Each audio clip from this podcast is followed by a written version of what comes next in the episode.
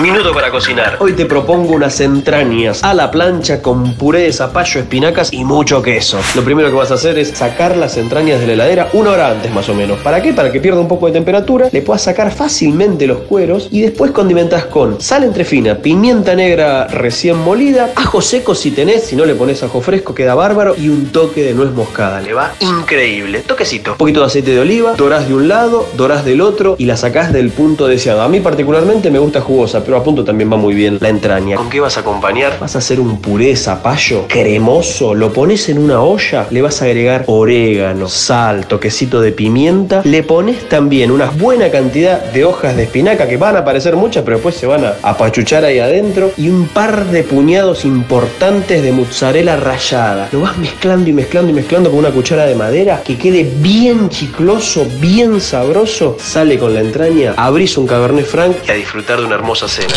El minuto para cocinar se disfruta más con un rico vino alambrado de Bodega Santa Julia.